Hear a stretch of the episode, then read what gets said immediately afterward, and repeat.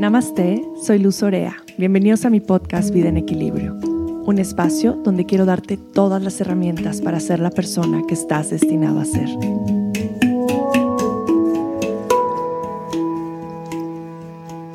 Querida comunidad de Vida en Equilibrio, gracias, gracias, gracias por estar aquí, gracias infinitas por escucharme. Para mí es y siempre será un honor poder compartirme a través de esta plataforma y hoy en especial este episodio es dedicado a la Gran Madre, a la Madre Tierra y un pequeño recordatorio de cómo podemos caminar en esta tierra con más agradecimiento, honrando cada paso, haciendo cada una de nuestras acciones en conciencia para no solo dejar este mundo mejor de cómo lo encontramos, sino poderle regresar cada día un poquito a la tierra de lo mucho que nos da, darnos cuenta que realmente nuestro camino por la tierra es de visitantes, estamos aquí por un tiempo.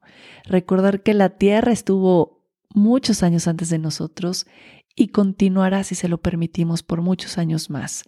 ¿Qué estamos haciendo hoy? ¿Qué semilla estamos sembrando el día de hoy para regresar a la tierra y para sanar el daño que ya le hemos hecho? Hoy tengo a una querida amiga, hermana, compañera del camino y me emociona mucho que esté con nosotros hoy para compartirnos un poco más y conectarnos de una manera mucho más profunda a todo lo que tiene que ver con la conexión con la naturaleza, con la Gran Madre.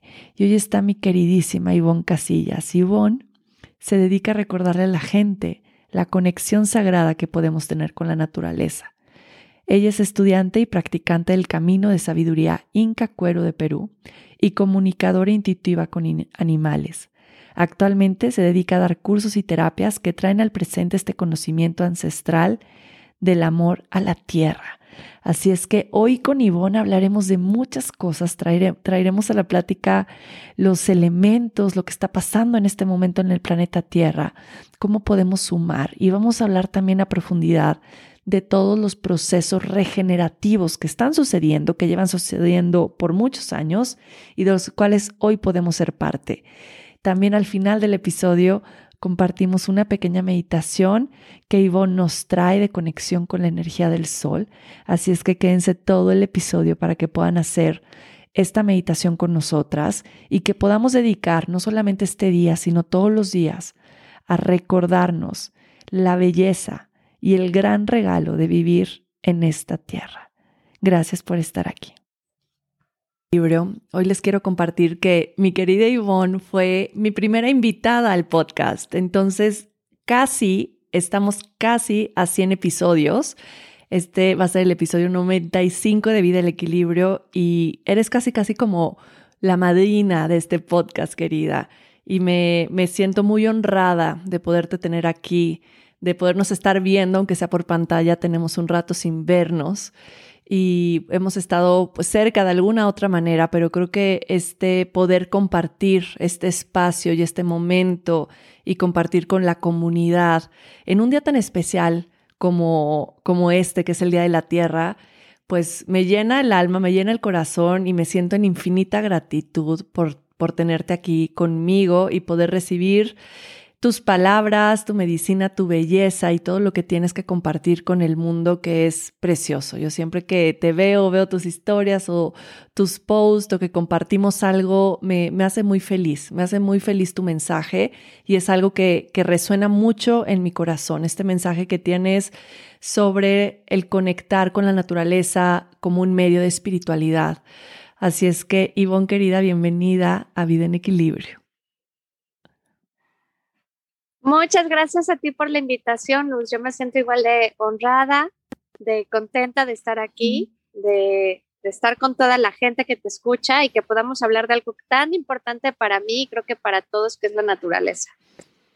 Completamente. Tú estás ahorita en un lugar precioso. No pueden ver Ivonne, pero está llena de árboles atrás, está tiene atrás una roca preciosa. Bueno, es la representación de, de la naturaleza en vivo, en vivo y a todo color. Querida, estamos celebrando un día que debería ser todos los días, Creo que estamos pasando un momento en, como humanidad y en esta tierra y en este planeta de traer mucho más acción y mucho más conciencia a lo que está sucediendo en la tierra, a lo que estamos haciéndole a la tierra y de qué manera podemos voltear a ver a la naturaleza, voltear a, volver a conectar, darnos cuenta que no es nuestra, que no nos pertenece, que ha estado aquí antes de nosotros y queremos que siga después. Y me encantaría empezar por ahí, que, que nos puedas compartir como esta, esta mirada desde, desde tu perspectiva sobre el contacto, la conexión hacia la tierra, este llamado tan grande que estamos recibiendo de hey, no, cuídame y ámame y protégeme porque si no me, me, voy a ir y ya no va a haber espacio para que habiten más personas. ¿Cómo, ¿Cómo podemos reconocer de nuevo que somos unos invitados en este planeta Tierra? Ay, pues, híjole, creo que esa es la pregunta que muchos de nosotros nos estamos haciendo hoy. ¿Qué tenemos que hacer para acordarnos, para volver a tener una reverencia, un respeto por la madre, por la madre vida? Eh, desde mi perspectiva, la tierra es Dios, diosa, que quiso encarnar junto con nosotros. Si nosotros somos espíritus que estamos teniendo que encarnar para tener una experiencia de evolución y de crecimiento, me parece que la madre, la diosa, fue tan generosa, tan compasiva, que como buena mamá dijo, bueno, pero te acompaño. Y eligió encarnar en el cuerpo de la tierra. Entonces, estamos teniendo esta experiencia espiritual encarnados junto con una diosa que también está encarnada que es la, madre tierra. Y creo que esta, esta es mi perspectiva y creo que esta perspectiva no es solo la mía, sino la de tantas naciones nativas de la tierra que han visto en la naturaleza a una diosa, a la creación, a la fuente de la vida y que descubren también la conciencia que hay en ríos, en piedras, en árboles. Entonces, esta mirada antigua me parece que es el futuro. Para mí creo que si queremos tener un futuro, tenemos que volver al pasado, donde había esta reverencia, esta devoción, que tampoco se tiene que expresar para todos de una forma espiritual, puede ser simplemente a través de la ecología, mm. el cuidado científico eh, de los ecosistemas, productos, eh, producciones agrícolas un poco más responsables, en fin, hay muchas formas de volver a esta devoción. Y es, creo que, la única alternativa, como tú dices, que tenemos de avanzar eh, hacia el futuro y seguir, seguir viviendo como eh, especie, no solo viviendo, sino realmente disfrutando la vida. Completamente. Siento que este año, con todo lo que nos trajo, nos ha traído un regalo de alguna manera y ha sido ese regalo de necesitar estar en contacto con la naturaleza y lo escuchamos, seguro tú lo has escuchado de mucha gente que decidió dejar su casa, en la condesa, irse a vivir en la naturaleza, de cambiar el lugar en donde está, de estar más cerca de la madre tierra. Y este llamado creo que es uno de los grandes regalos escondidos de esta pandemia que nos ha traído a decir, a volver a voltear y a volver a conectar. Y como lo dices tú, que me parece eh, tan lindo, ¿no? Cómo encontrar la forma en la que podemos conectar, que no para todos va a ser igual, pero interiorizar de alguna manera para encontrar cuál es mi forma en la cual yo puedo conectar con la madre naturaleza, puedo ser más consciente, más compasivo.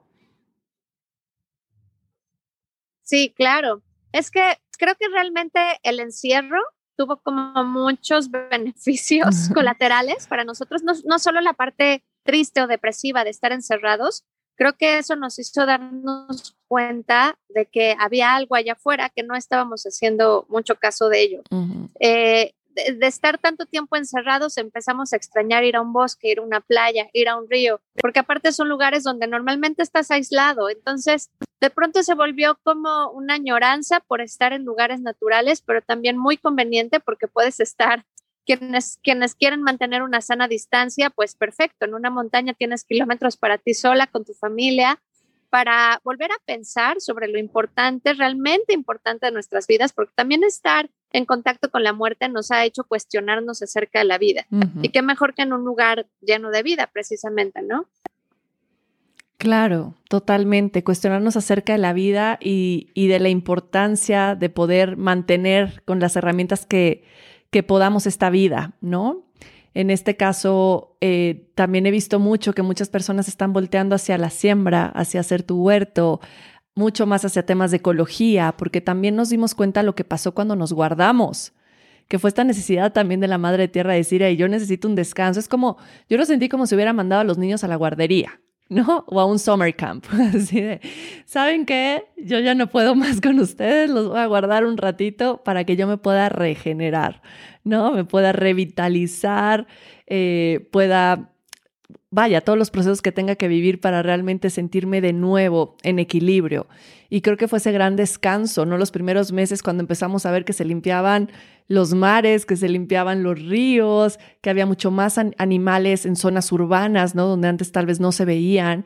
Y creo que fue como un gran despertar para muchas personas el poder ver wow, ¿no? Se limpió el aire porque ya no había tantos coches y entonces nos dio esta, esta gran visión de poder ver el impacto que tenemos con cada decisión que hacemos, tan pequeña que sea como hacer un baño de un minuto o de cinco minutos, ¿no? Ya ahí estamos haciendo un, un gran, gran cambio. Sí, creo que de los más felices fueron los parques nacionales, por ejemplo, porque volvió a haber fauna, fauna de día, que no están tan preocupados por eh, porque van a venir los campistas o van a venir la gente con las motos, con el motocross. Eh, de pronto tenían la montaña para ellos solos, en silencio. Y sí, fue muy bonito ver esa regeneración. Tú platicas mucho, Ivonne, y me encanta, me encanta cuando tú platicas de este tema que a mí me lo llevas compartiendo desde, desde hace ya varios años y siempre me ha causado, eh, pues sí, he resonado con este tema de los procesos regenerativos. Tú hablas mucho acerca de los procesos regenerativos y creo que para muchas personas es un tema muy nuevo, es algo que tal vez no hemos escuchado o tal vez tenemos como una idea errónea de lo que se tratan los procesos regenerativos y creo que todo lo que hemos hablado hasta ahora, ¿no? De esto, este llamado de la tierra de regenerarse, pues nos está llevando o encaminando de alguna manera estos procesos de regeneración. Es como nosotros cuando estamos muy cansados, y, yo lo sé que tú lo haces, yo lo hago también, cuando invernamos y nos desconectamos uno o dos meses para regenerarnos por completo. Y este es el mismo llamado de los procesos regenerativos. Me encantaría que hables un poco más a profundidad de estos procesos que me parecen súper interesantes? Pues mira, yo a la regeneración llegué por pura depresión. llegué al descubrimiento de la regeneración cuando yo ya había perdido todas esperanzas de que la Tierra se pudiera recuperar. Veía este paso acelerado al cual íbamos destruyendo la Tierra y no encontraba una solución igual de acelerada que pudiera recuperar espacios verdes. Cuando descubrí la regeneración, me di cuenta que estos son procesos agrícolas eh, más que sustentables.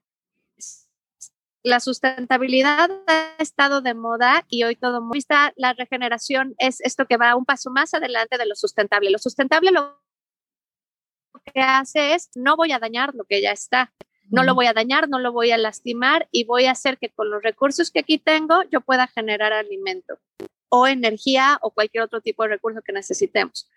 Mientras que la regeneración no solo no lastima, sino que como su nombre lo dice, recupera, sana, regenera. Entonces, hay, por ejemplo, espacios muy grandes que hay, hay gente comprando tierras, por ejemplo, que están totalmente erosionadas, desertificadas, por donde solían pasar ríos que ya están secos, donde la tierra ya no es fértil, donde ya no hay biodiversidad. Ellos compran estos terrenos para cultivarlos. Sus familiares y amigos los critican porque dicen, acabas de tirar tu dinero a la basura en una tierra estéril. Y con estos procesos regenerativos, poco a poco empiezan a volver las aguas, los ríos, la tierra vuelve a secuestrar eh, carbono de la atmósfera, limpiando el aire, vuelve la biodiversidad, se restauran ecosistemas completos y esto se logra en muy poco tiempo, relativamente en muy poco tiempo, en 5, 10 años de regenerar un terreno, tú ya ves cambios, ya empiezas a ver biodiversidad. En 20 años eso ya vuelve a ser lo que solía ser hace 100, 200 años, ¿no? Entonces son productos, eh, perdón, son procesos tanto para el campo, para la agricultura, como para la crianza de animales, de, mm. de rumiantes específicamente.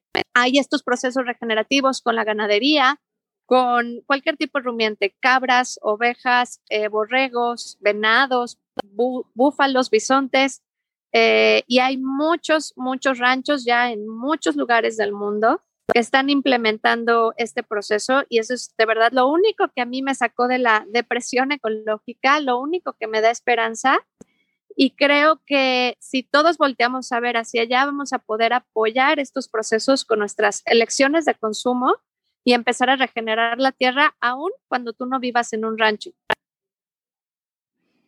Claro, es como poder de alguna manera hacer que la tierra recupere ese equilibrio. Eh, fíjate, no sé si conozcas este lugar que se llama Playa Viva.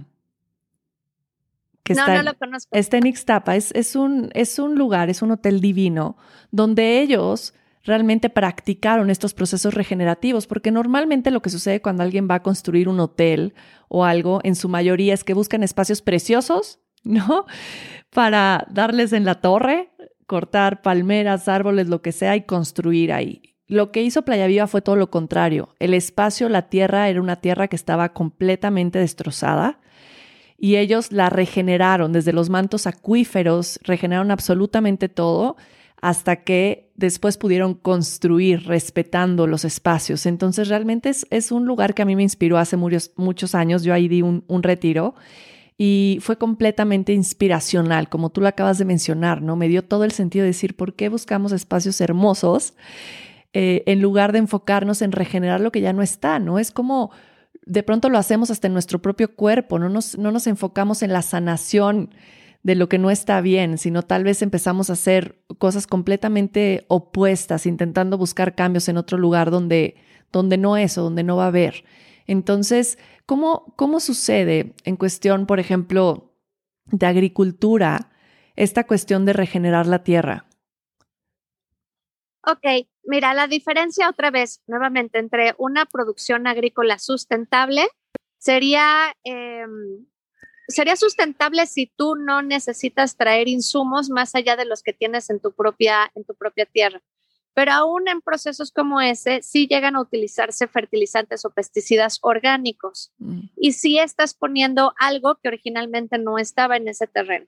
Ahora, puede haber eh, temas sustentables donde tú no traigas ningún insumo exterior, pero de cualquier manera tampoco estás regenerando. Me explico, no destruyo, pero no regenero. En un modelo regenerativo, cuando tú estás haciendo producción agrícola, eh, lo que vas a hacer es imitar el modelo original de la naturaleza para eh, producir alimento. Eh, si tú te das cuenta, en la naturaleza no existen las plantas por un lado y los animales por el otro. Todo está combinado con todo y todos colaboran con todos. Entonces, lo que tú haces es emular como antes había eh, rumiantes en una zona que pasaban migrando, comiendo de los pastos o las plantas del lugar, de la hierba del lugar, fertilizando esa tierra y cuando se terminaban lo que había ahí o venía el predador, estos animales se iban, migraban, pero dejaban esa tierra completamente fértil. Con eh, las mordidas de los rumiantes en los pastos y de las plantas, se estimulan las raíces de esas plantas lo que hacen que tengan raíces más largas y más profundas. Entonces, tienes un lugar lleno de plantas que tienen más capacidad de absorber y retener el agua, de nutrir los ríos subterráneos, los mantos freáticos, y aparte muy fértil. Entonces, si tú imitas ese modelo, lo que haces es tener rumiantes que están constantemente migrando y fertilizando una tierra, estimulando las raíces de los pastos, dejando terrenos muy fértiles para que puedas sembrar. Si tú siembras en esas tierras, no vas a necesitar fertilizantes, ya están fertilizadas. Mm. Y si tú necesitas quitar plagas o pestes, tienes también, por ejemplo, están usando gallinas o patos eh, o gansos que vienen y empiezan a hacerse cargo de esas pestes, de insectos, de caracoles. Entonces, ahí ya tienes una tierra que se está sanando a sí misma que es su propia fabriquita de alimentos, por así decirlo, perfectamente eh, coordinada, sin necesitar nada del exterior y totalmente funcional. Wow, qué maravilla, Ivonne. O sea, ahora que lo, que lo platicas así, me da mucho más entendimiento. ¿En qué, ¿En qué países ya se está llevando como estos procesos regenerativos? Híjole, mira, son muchos, más bien te diría que en cuáles no. En mm. México ya tenemos varios ranchos que están funcionando con ese modelo. En Estados Unidos, Estados Unidos es pionero. En Estados Unidos ya hay un mapa donde encuentras literal cientos de ranchos regenerativos en diferentes estados donde tú puedes ir y comprar tu comida ahí sabiendo que estás comiendo algo que está regenerando la tierra. En Latinoamérica ya también hay muchos lugares. En Colombia, por ejemplo, en Cartagena ya hay un rancho muy importante con este modelo. Eh, y luego también sería voltear a ver que ha habido también ya, eh, esto es, a ver, otra vez, este es el modelo original de la Tierra, no es algo que inventamos. Entonces, todo el sur, por ejemplo, Chile y Argentina, llevan siglos produciendo carne con este modelo, solo que no le llamaban regenerativo, pero toda la vida han tenido rumiantes, bovinos, que los van rotando dentro de sus pastizales, que es una carne deliciosa para quienes comen carne, aprecian muchísimo esa carne, porque se está produciendo como se ha producido a lo largo de siglos y siglos. El problema es cuando empezamos a confundir eh, los rumiantes que están siendo criados con procesos regenerativos con la ganadería industrializada, que no tiene nada que ver, que es sumamente destructiva y aparte es muy cruel con los animales, ¿no? Claro. Pero sí hay muchos ranchos, muchos eh, productores de alimento, criadores que están migrando a este modelo en muchas partes del mundo porque aparte es más redituable. Resulta que aparte les sale más barato y tienen más ganancias. Entonces, es muy difícil ya hoy no encontrar un lugar donde se esté produciendo así. Qué maravilla. Entonces podríamos decir que ya estas prácticas regenerativas realmente, pues ya no, el, tema orgánico está de más. El tema orgánico, digamos que es un, extra o un... Eh, el tema orgánico tendría que estar incluido en lo regenerativo. Ok. Pero tú puedes ser orgánico y no ser regenerativo. Esa es la gran diferencia.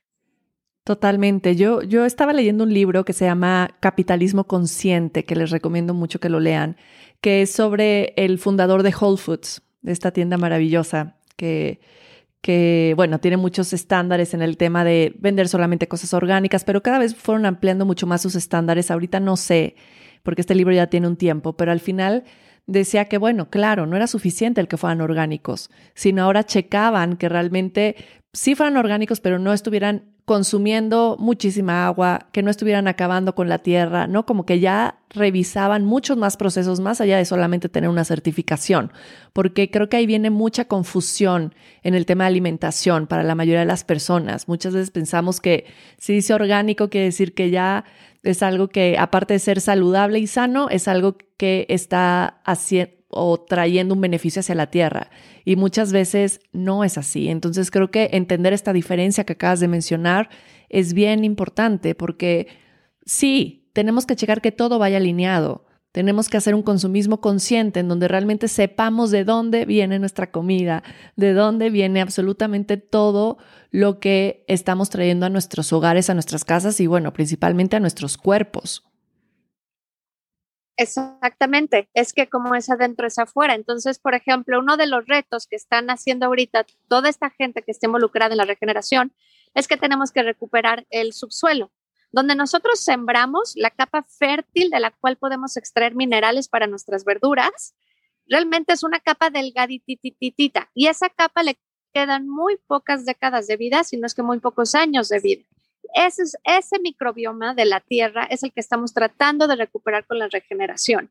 Y curiosamente, cuando tú comes vegetales, por ejemplo, una zanahoria, un camote, un tubérculo que fue sembrado en un lugar donde se, eh, se cultiva con procesos regenerativos, es un tubérculo que va a tener muchos más minerales, lo cual va a nutrir más tu microbiota. Entonces, tu microbiota de tu intestino va a estar sana en la medida que la tierra donde se cultiva tu alimento esté sano y nutrido también.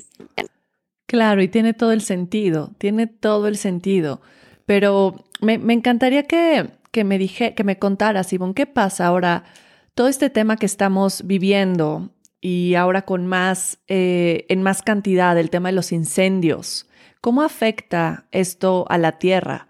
digo, lo sabemos a grandes rasgos, sabemos que, se queman los árboles, que se queman esos pedazos de tierra, pero creo que hay algo como mucho más profundo detrás de los incendios, de los incendios que, que tenemos que entender. Híjole, bueno, yo creo que se quema desde la tierra, los árboles, el microbioma, todo lo que hemos mencionado, eh, se hace todavía más difícil poder retener el agua, por lo tanto los ríos también empiezan a desaparecer. Pero me parece también como una metáfora, una poesía muy linda decir que también nos quemamos nosotros por dentro, que también esta aridez, esta destrucción, esta eh, tierra negra calcinada que, puede ser una visión muy apocalíptica. Yo hace poquito estuve parada sobre mi montaña totalmente quemada. Mm. En los pies, en los, en los tenis se me filtraba todavía el calor del carbón de la tierra.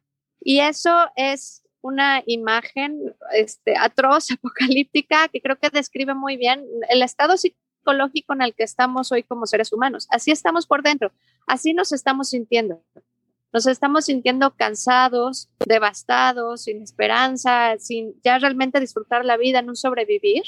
Digo, me estoy yendo muy a los extremos, pero la verdad sí creo que hoy todos nos estamos sintiendo más o menos así. Entonces yo veía mi montaña quemada hace poquito, cuando fui a, hacer un registro para ver qué, pasó con ese incendio en mi montaña. Eh, y sí, dije es que así nos estamos sintiendo por dentro tenemos que poner ahorita ya fuera una proyección de que sentimos que nos estamos muriendo, eh, poniendo la muerte allá afuera, ¿no? Eh, esparciendo esta sensación interna afuera con, gasolina en una montaña. Entonces, creo que estamos en un momento así eh, desolador, pero también el mejor momento para corregir el camino, para despertar y para empezar a regenerar. Lo bonito de la naturaleza es que siempre nos da una solución, nunca es demasiado tarde. Sí, puede haber hoy más incendios que nunca, pero tenemos una solución de cómo podemos volver a recuperar agua, captar agua y recuperar los ríos. Entonces, no todo está perdido. Claro, y ahora que, mencionas eso, que, que también es algo precioso, ¿no? Cómo, la naturaleza siempre va a ser un reflejo de nosotros mismos y, y viceversa. Y sucede lo mismo con, con el fuego, ¿no? Que yo lo veo muy relacionado con, con, con el ayurveda. Todo lo que estás hablando ahorita es ayurveda pura, pero es como realmente el, el fuego está representado ahora tanto en el fuego como humanidad, ¿no? En este fuego del ego, en el fuego de la competencia, en el fuego de la individualidad, en el fuego del juicio, y lo vemos representado en la misma naturaleza ahora, ¿no? Que obviamente este, este fuego justamente crea todo lo que acabas de mencionar, todos los sentimientos que vamos sintiendo ya cuando el fuego se apaga, ¿no? Ya cuando hizo su daño, ya cuando quemó. Entonces es, es un gran llamado, es un gran llamado a, a, ir hacia adentro, a ver cómo estamos viviendo nuestra vida, cómo estamos viviendo nuestras relaciones, qué es lo verdaderamente importante y sagrado en nuestra vida. Porque de pronto es, es alcanzar algo y no nos damos cuenta que en el camino estamos acabando con la tierra. Así es. Y para mí, qué bonito también ahorita escucharte hablar de, ese fuego. Eh, hace poco, fíjate que yo le, pregunté a la montaña, le dije, oye, ¿por qué te quemaron? ¿Por qué te estamos quemando? ¿Qué, hay, en, qué hay en nosotros? Eh, explícame, porque yo misma no, no me entiendo a mí, no entiendo al ser humano. Y la montaña lo que me dijo es, es que se, se, están quedando sin alma. Es como si les hubieran quitado el alma, es como mm. si el ser humano hubiera perdido su alma. Y el alma es el fuego, es el fuego interno. Y no sé si es de Ayurveda, donde esta cosa de que fuego se combate con fuego, igual se combate con igual o igual sana igual. Y la montaña me decía, es que si ustedes encendieran su propio fuego por dentro, no necesitarían ir a ponerlo a fuera. Si ustedes llamaran a su alma, a su fuego, y lo volvieran a integrar en su cuerpo y encendieran su fuego dentro de su cuerpo, ahí se sentirían vivos, libres, responsables, contentos, apasionados, porque el fuego interno es, voy a arder en, en gozo, voy a arder en hacer lo que vine a hacer, voy a encender mi propio fuego, voy a encender mi propia pasión. Creo que un problema es que no estamos disfrutando lo que hacemos, no nos dedicamos a lo que nos gusta ya no alimentamos el fuego de lo que nos hace felices. Y ese estar húmedos y fríos y apagados por dentro nos hace como querer reaccionar e incendiar allá afuera como una especie de reflejo, como una especie de llamada de, de auxilio. Entonces creo que hay mucho por atender del fuego interno para apagar los fuegos de allá afuera. Totalmente, me, encantó cómo, cómo, hiciste esta otra descripción del fuego, eh, porque creo que, que, también va a dar mucho entendimiento. El fuego en desequilibrio justamente es el fuego que crea todo este desastre, ¿no? Que era lo que mencionábamos, el ego, el juicio. El ego equilibrado es el que crea el poder de crear y de manifestar y de hacer y de hacer las cosas y de justamente como lo mencionaba, sentirnos con vitalidad, con ganas, con inspiración y, entenderlo da mucho sentido porque pues no quiere decir que un elemento sea bueno o malo, ¿no? Sino cómo poder mantener justo ese equilibrio como queremos buscarlo en la tierra, en los propios elementos, en nuestro propio cuerpo y en nuestra propia vida. Háblame un poco del agua, Ivonne. Un mensaje del agua, que creo que es el elemento que, que, uno de los elementos con los que necesitamos conectar tanto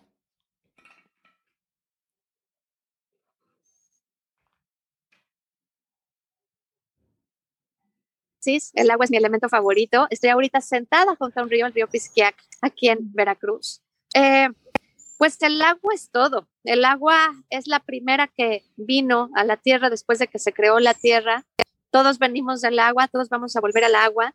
Pero mi anécdota favorita para contar del agua es un mensaje que me dio ella cuando estaba en Hawái. Estaba conectando con el Océano Pacífico, que allá le llaman Kai, eh, o Nahuajine o que cae la mujer que es el mar. Mm. Entonces estaba hablando con la mujer que es el mar y ella me contó la historia del agua y la historia del agua vinculada con la historia de la humanidad aquí en la Tierra. Y ella me contó que vino navegando desde el espacio y esto es ciencia, el agua realmente llegó a la Tierra desde el espacio, se pudo quedar en la Tierra gracias a la atmósfera. Entonces, el, la, el agua vino viajando desde el espacio, encarnó en la tierra, decidió quedarse en la tierra, alojarse en la tierra. De ahí nacimos nosotros millones de años después. Y toda nuestra memoria celular, toda la memoria y las impresiones de lo que nosotros vivimos, se queda impreso en nuestra sangre, en nuestro DNA, en nuestra saliva, en todas nuestras expresiones de agua, en todos nuestros eh, líquidos, con sudor, con lágrimas, con orina, con sangre, y regresa a la tierra. Pero esa agua que salió de nosotros ya lleva impresa toda la memoria de todo lo que hemos vivido, lo que han vivido nuestros hoy y así como todos nuestros errores, todas las experiencias de vida completas van y se quedan impresas en el agua que sale de nosotras, regresa a la tierra y el lago me decía, eventualmente cuando ustedes ya no estén y cuando la Tierra ya no sea habitable para mí, también voy a salir hacia el universo para seguir viajando a lo largo del tiempo y del universo para volver a encarnar y habitar otro planeta más adelante. Pero esa agua va a llevar como grabada, impresa en cada una de sus gotitas, toda la memoria de todos los seres que habitamos la Tierra. Vamos a viajar hacia el futuro, por así decirlo, en el agua. Y entonces ella me decía, es muy importante ir sanando tus memorias con el agua, ir limpiando, digamos, tu relación con el agua, con tus, con tus ancestros, actualizar tu entendimiento, actualizar tus creencias, hacer lo que tengas que hacer para sanarte, para repararte, para otra vez regenerarte, para que eso que dejes en el agua sea lo más bonito y elevado posible, porque eso es lo que vamos a aventar hacia el futuro. Entonces el agua es esta madre dadora de vida, pero también es esta eh, transmisora o mensajera que lleva toda esta información a lo largo del tiempo y del, y del espacio. Entonces para mí el agua es una súper diosa porque es la que nos permite vivir a lo largo de siglos y siglos y en distintos planetas y a lo largo del espacio. Qué belleza, qué belleza, Ivonne, qué bonito mensaje. Nosotros en este en este planeta estamos pensando que el agua va a durar para siempre, ¿verdad?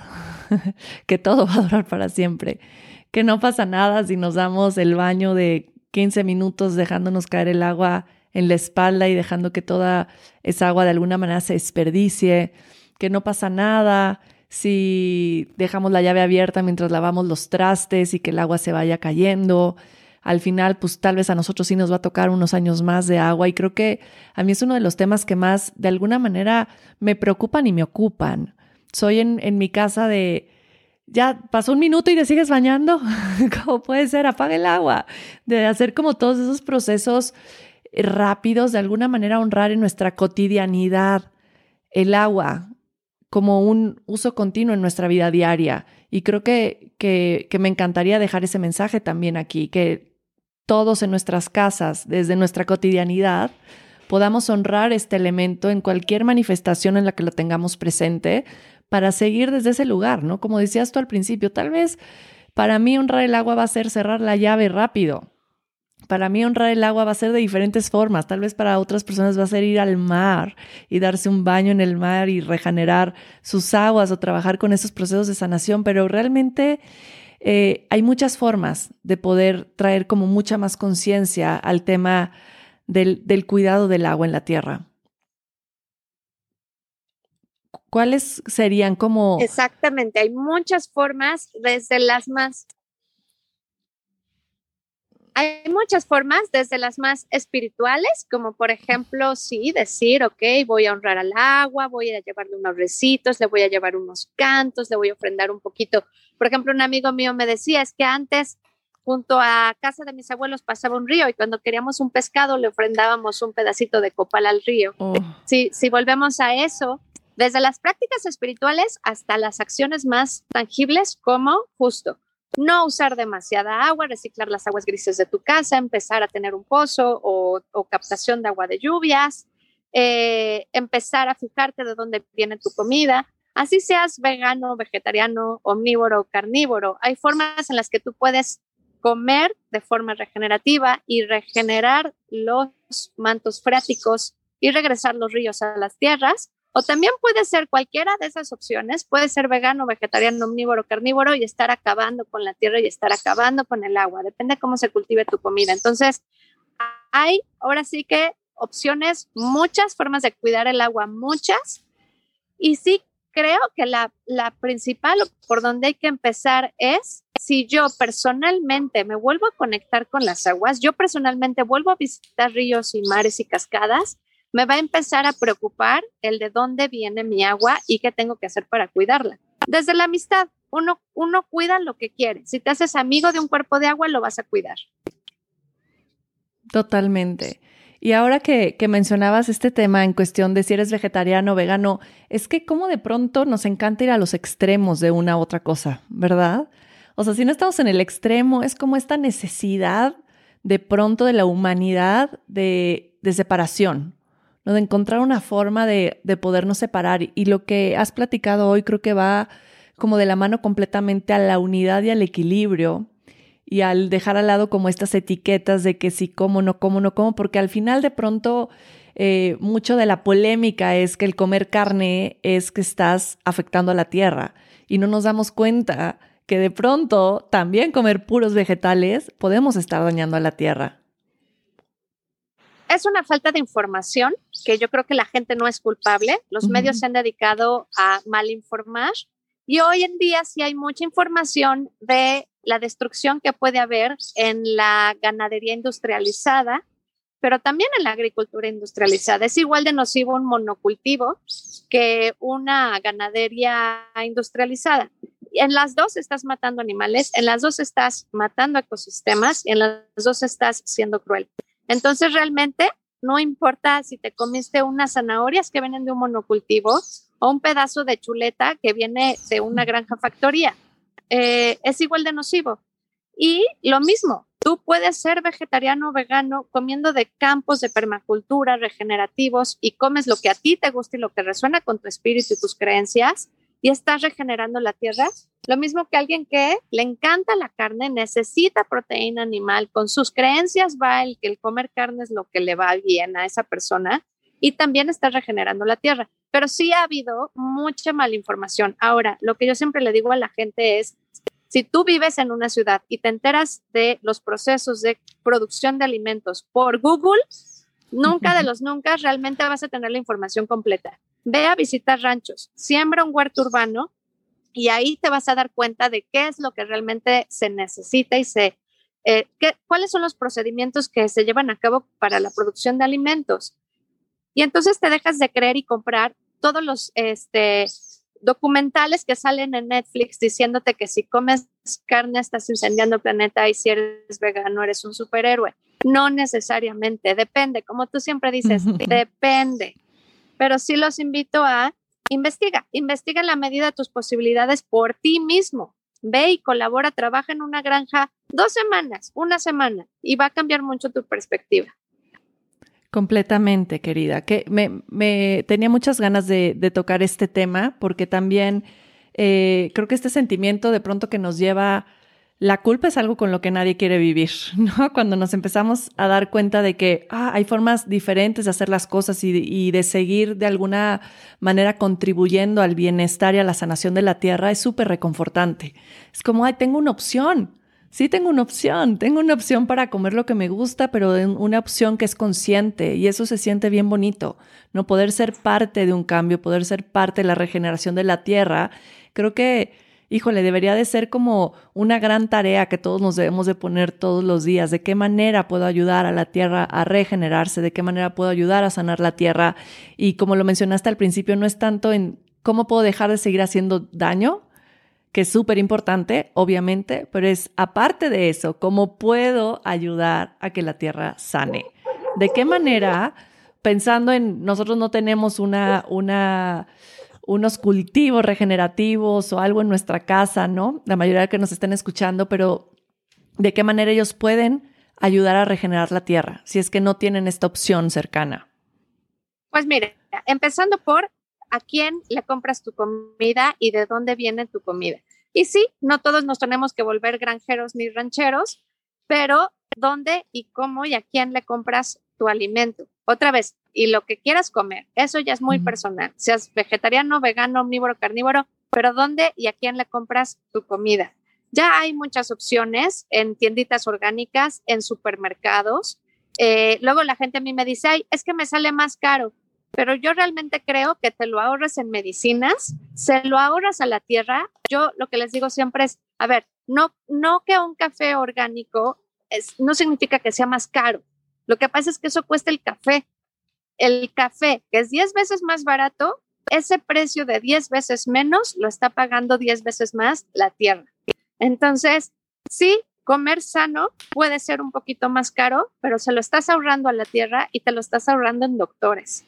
Y mucha de la gente que me dice esto también después va y se gasta lo que no se gastó en un pedazo de carne regenerativa o de huevitos orgánicos de rancho, se lo gastan en una pizza de a domicilio del fin de semana. Entonces, realmente es un tema de estar convencidos de prioridades. Ahora, también puedes, por ejemplo, eh, hacer composta. Si haces una composta en tu casa y eso se lo pones a tu jardín, ya estás regenerando la tierra. Regenerar no significa que tengas que tener hectáreas y hectáreas. Significa que le regreses a la tierra lo que estás tomando, nada más. Mm, qué precioso, qué precioso. Creo que ya ahí está la clave. Regresar lo que estamos tomando. La siembra, por ejemplo, podría ser como sembrar un árbol o nuestro huerto, como decías. Claro, bueno, sembrar árboles, ojo que sean nativos de la región en la que vives, mm. Siempre va a ayudar a que haya más retención. Acuérdense, lo importante es retener el agua para volver a atraparla y detenerla en el subsuelo y también ayudar a que los árboles y las plantas puedan secuestrar carbono de la atmósfera y volver a sumergirlo en la tierra. Ahí estás quitando el carbono de la atmósfera que realmente calienta y que no sirve de nada, que contamina, y el carbono en el subsuelo es sumamente nutritivo. Ahora, también, por ejemplo, hace poquito vi una idea que me encantó y decía, porque todo el mundo tenemos estos jardines de pastos verdes que nada más consumen muchísima agua para que tu pasto pueda estar verde, le tienes que estar regando, gastar agua y tienes que traer abono que te trae el jardinero de no sé dónde para que tu jardín esté fertilizado y verde. Y por ahí leí una idea como muy loca que decía, ¿qué pasa si dejas que tu jardín de tu casa tenga plantas nativas? Y se vuelven estos jardines que parecen un poco salvajes y que la gente les da cosa no pisar un pastito liso donde pueden ver qué están pisando. Estos son jardines un poco más salvajes porque tienen pastos largos, tienen plantas y flores silvestres que salen solitas de la tierra. Si tú le das tiempo, tu tierra va a empezar a dar flores raras y diferentes, dependiendo de lo que haya en tu zona. Pero esa es otra forma de regenerar la tierra. Es una forma de decir, mira, mis 5, 10, 15 metros de jardín están captando eh, carbono de la atmósfera, están reteniendo agua. ¿Por qué? Porque dejé que creciera salvaje. Entonces, aunque no sea todo tu jardín, un pedacito que dejes así, ya estás regenerando. Wow, wow, yo no tenía idea de eso y me parece completamente increíble y a la vez como algo muy fácil, ¿no? Creo que el poder dar herramientas a las personas que sean como algo que sea fácil, que realmente puedan llevar a cabo es súper valioso, porque de pronto, híjole, pensar como en hacer grandes cosas, de pronto por el tiempo o lo que sea, no lo logramos hacer. Y creo que el poder dar esta oportunidad, estas herramientas de decir, híjole, también de esta forma, oh, no puedes decir, híjole, esto no me puede costar tanto trabajo y estoy ayudando a la tierra y está maravilloso. A mí, a mí me, encanta todo lo que hemos platicado hasta ahora, me encanta poder ver el, desde otra visión, como la tuya, desde otra visión, el tema que estamos viviendo en el planeta Tierra con la Madre Tierra.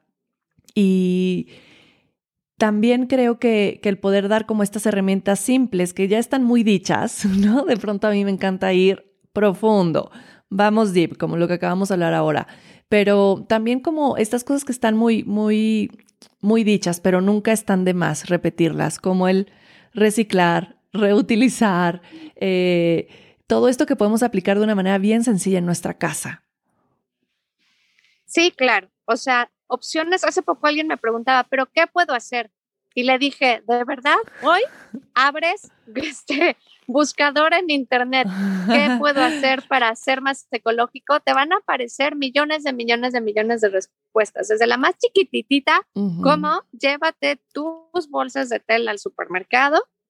Otra vez, básico, se ha dicho al infinito, deja de usar popotes, no tires basura, deja de usar plásticos, etcétera. Hasta esto, eh, a ver, voy a ver dónde encuentro carne regenerativa, huevitos orgánicos de rancho de libre pastoreo, eh, qué plantas nativas hay en mi casa, a lo mejor puedo poner plantitas o, árboles nativos en mi jardín, en la montañita que queda cerca de mi casa. Ahora sí que también hasta lo puedes dividir por afinidades. Habrá quien le encante la jardinería, habrá quien le encante hacer caminatas por el bosque, lo que te guste, donde te guste, ahí pon tu granita de arena. Mm, qué precioso. Y reconectar desde esa manera también, el estar en contacto con la naturaleza desde la manera en la que podamos, ¿verdad? Caminar descalzos, eh, salir por lo menos una vez a la semana al bosque, buscar estos espacios realmente donde podamos conectar, admirar la naturaleza, reconectar con ella y realmente honrarla desde su propio lugar. Creo que esto es algo también que nos, nos, nos ha llevado a muchas personas este último año pero también es un gran recordatorio a poder darnos estos espacios de convivencia y de realmente presencia en la tierra, en la naturaleza, estar descalzos, de qué manera podemos también traer esto cada vez más presente a nuestra vida, ¿no? Que no sea como, ay, cada 15 días voy a ir, sino que sea algo como un poco más cotidiano. Pues que sea nuestra forma de vida como lo fue por millones y millones y millones de años para el homínido, era estar completamente fusionados en contacto con la naturaleza como los animales. Eh, y esa división es la que nos ha hecho daño, es la que nos ha hecho tristes, es la que realmente nos ha lastimado el corazón. Y cuando regresas a la naturaleza te empiezas a sentir más contento, más en paz, más sano, más conectado, más fusionado le vas perdiendo el miedo. Pero para mí se trata al final de, mira, la naturaleza y la tierra son súper poderosas y han existido por millones de años. Si nosotros nos morimos y acabamos con toda la vida en la tierra, a la tierra dale tiempo y va a volver a generar vida. Y si no es aquí, va a haber vida en otro planeta. Los que nos lo vamos a perder somos nosotros. Y yo no, tampoco lo quiero enfocar así desde la amenaza. Y yo sé que esta plática ha sido un poco intensa, pero no me quiero eh, enfocar o terminar la conversación en el pesimismo. Al revés, yo lo veo como en un disfrútalo, es un derecho de vida, aquí está, estás vivo, tienes tiempo, estás a tiempo, ve a disfrutar un bosque, ve a disfrutar una cascada, ve a meterte al mar y realmente contempla el mar. Eh, haz una meditación donde realmente pongas atención en los colores de cómo va cambiando un atardecer. Conecta con animales, con ballenas, con, en fin, entonces otra vez lo que te guste, como te guste, ¿no? Si eres alguien muy de aventura, vete a un río, este, a bajar un río, ¿no? En eh, un río rápido, eh, pero siento que es como, pues lo puedes hacer, disfrútalo, aprovechalo, es para ti, es un acto de amor de la naturaleza de la diosa hacia ti. Eh, es como el paraíso en la tierra y si quieres lo puedes disfrutar, pero depende de que tú te quieras dar esa felicidad y ese amorcito a ti misma. Hmm. Me encantaría que nos compartieras, ahora que mencionaste sobre la meditación, alguna, alguna meditación para poder conectar, para honrar a la Madre Tierra. Sí, pues podemos hacer una de mis meditaciones favoritas si, si quieren. Sí. Em, dame un segundito. Espérame. Ok. Podemos hacer una de mis meditaciones favoritas que es con el sol. Esta meditación está basada en las técnicas de la cosmovisión andina, el conocimiento de los Inca, que es la cosmovisión andina que yo tengo estudiando más de 10 años, estudiando, practicando y enseñando. Entonces, en esta cosmovisión se habla de los ñahuis, que son ojos de energía, así les llaman, ojos. Son entradas con las que nos conectamos con la naturaleza en nuestro cuerpo. Ustedes los yogis hablan de los chakras. Están estos siete chakras que te conectan con diferentes aspectos de tu propia energía y de la tierra, ¿no? Con la tierra, con, con el agua, con hasta llegar al éter, las estrellas, ¿no? Entonces, acá eh, se les llama ñahuis. Tenemos un ñahui, que es el sonjo ñahui, el ojo del corazón, que está sobre nuestro esternón en el centro de nuestro pecho donde está la glándula del timo. ¿Dónde estaría el cuarto chakra? Ahí ellos hablan del sonjo, que es el sol, el corazón, nuestra conexión con el sol. Entonces, lo que vamos a hacer es imaginar que está el sol muy brillante, si lo pueden hacer cuando estén afuera en un jardín frente al sol o en su ventana frente al sol, en una montaña frente al sol. Se van a imaginar que del centro de nuestro pecho, nuestro corazón, en nuestro corazón espiritual, sobre tu esternón, ahí hay una apertura. Ahí se abre tu corazón y se conecta profundamente con el sol. Y van a imaginar que el sol empieza a irradiar rayos dorados. Uno de sus rayos de luz dorado que entra por esa conexión, que entra por el centro de tu pecho, por tu corazón espiritual y que empieza a llenar todo tu corazón y todo tu pecho con una luz dorada, radiante, cálida, amorosa, que se va directamente a todo tu corazón para iluminarlo, como si tu corazón también fuera un sol. Y vas a sentir como el sol sigue bañando y nutriendo y llenando tu corazón con esa luz dorada, dándole calorcito, encendiéndolo por dentro y dándole espacio, el tiempo, para que esa luz del sol pueda seguir entrando. Encendiendo tu fuego interno con el fuego del sol. Calentando tu corazoncito con el calor del sol. Y llénate y llénate y llénate de sol y siente cómo todo ese sol empieza a llenar todo tu pecho, toda tu caja torácica, todo tu tronco, todo tu cuerpo por completo, cabeza, los brazos, los pies. Y el sol tiene energía en exceso, en abundancia para dar. Así que toma y toma y sé muy generosa, muy generosa en la cantidad de sol que te permites recibir. Y es tanto el sol que empieza a desbordarse fuera de ti. Ahora también fuera de ti empieza a salir el sol. Estás tan llena, tan lleno de sol que se derrama por todos lados alrededor de ti y te vuelves incandescente, te vuelves un pequeño sol un sol brillante, un sol que todo alrededor, como una esfera, sale de tu cuerpo toda esta luz en todas las direcciones de lo que te rodea. Y disfruta esta sensación de ser un pequeño sol en la tierra que se está nutriendo del sol e irradiando y canalizando luz solar hacia afuera.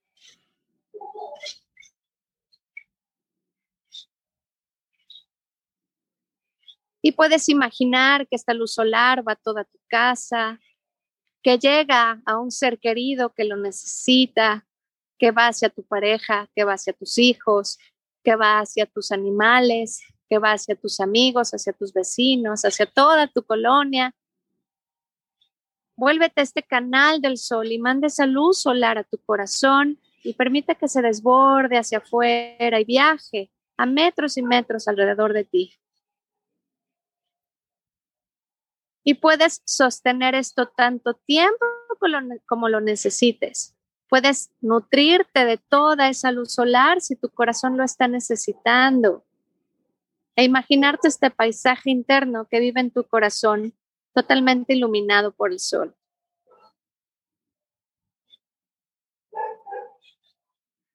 Y con ese corazón lleno de luz, también agradecemos al sol, le damos las gracias por su amor, porque siempre está ahí, mañana tras mañana, no nos suelta, no nos abandona, se queda con nosotros. Puedes expresarle tu amor, tu gratitud. Y puedes permitirte hacer esto todas las mañanas al despertar y ver el sol, volverte este pequeño sol para ti y para los tuyos. Y pueden hacer esto tantas veces como quieran y tan cortito, tan largo como lo necesiten. Ay, qué hermosa, querida. Muchas gracias. Qué, bella meditación, qué gran recordatorio. Em, bueno, nos podríamos quedar aquí hablando muchísimo tiempo más. Me encantaría hacerte como la última pregunta de, de, de este podcast, que es la que siempre le hago a todos mis invitados, y es cómo Ivonne encuentra, me imagino la respuesta, cómo Ivonne encuentra el equilibrio en su día a día. Encuentro el equilibrio gracias a la naturaleza, encuentro el equilibrio a partir de reconocer mi propio desequilibrio interno a través de la humildad y el decirle a la tierra, por favor, mamá, cárgame, por favor, mamá, me duele aquí, por favor, mamá, ayúdame con esto. Y sobre todo, ofrendándome a mí misma. Yo soy la ofrenda, yo a la tierra le puedo ofrendar flores, le puedo ofrendar cantos, le puedo ofrendar cacao, pero al final me termino ofrendando a mí misma. Yo le dedico mis pensamientos, mis palabras, mis actos, le digo, por favor, tómame por completo, estoy completamente a tu disposición, porque sé que como buena mamá sabes más que yo, sabes dónde voy, pero aparte me vas a cuidar. Entonces, si me ofrendo a la tierra, ya, siento que ella ya se va a encargar de toda mi vida y me va a regresar al equilibrio. Mm, precioso, precioso, querida Ivonne, qué agradecida me siento. Muchas, muchas gracias en verdad de corazón por estar aquí, por tu tiempo, por tu belleza, por tu compartir. Creo que todo este mensaje que nos haces llegar, eh, pues está sanando de alguna manera también, también la tierra, también está siendo parte de tu misión de vida, que es justamente esa. Y te agradezco muchísimo poder, poder traer tu mensaje aquí, poder darnos la oportunidad de escucharte. Gracias a ti, Luz, gracias a ti. Eh, también para mí es una gran dicha poder compartir esto que amo con oídos dispuestos, encontrar más gente que tiene los mismos intereses que yo, que también ama la tierra, que también se cuestiona que también siente y se dan permiso de sentir. Y para mí tú eres un gran ejemplo de alguien que es así de valiente con, con la vida y en el compartir también con los demás. Así que gracias. Mm, querida Ivonne, yo voy a poner donde te pueden eh, contactar, pero si, si tienes por ahí algo en puerta, algún evento, algo que quieras decir ahorita o cómo te pueden encontrar en las redes sociales, también adelante. Bueno, donde estoy más activa, o mejor dicho, el único lugar la única red social donde estoy activa es Instagram. Estoy como arroba y chica s bajo casillas. bajo casillas. Ahí voy publicando anuncios sobre cursos, meditaciones, talleres, ofrendas. Hago de todo, desde meditaciones públicas hasta tallercitos de fin de semana, hasta cursos más completos donde nos vamos a los volcanes a meditar mm. con la naturaleza. Eh, estoy renovando mi página, entonces página web ahorita no tengo, pero todo, todo a través de Instagram. Así también es más sencillo, una sola cosa y ahí compartimos todo. Mm, Muchas gracias, hermosísima. Gracias, gracias por estar aquí. Honro mucho tu camino y espero que sigamos caminando por mucho tiempo más juntas. Gracias a ti, Luz, y gracias a todos los que nos escuchan. Bonito día. Bendiciones.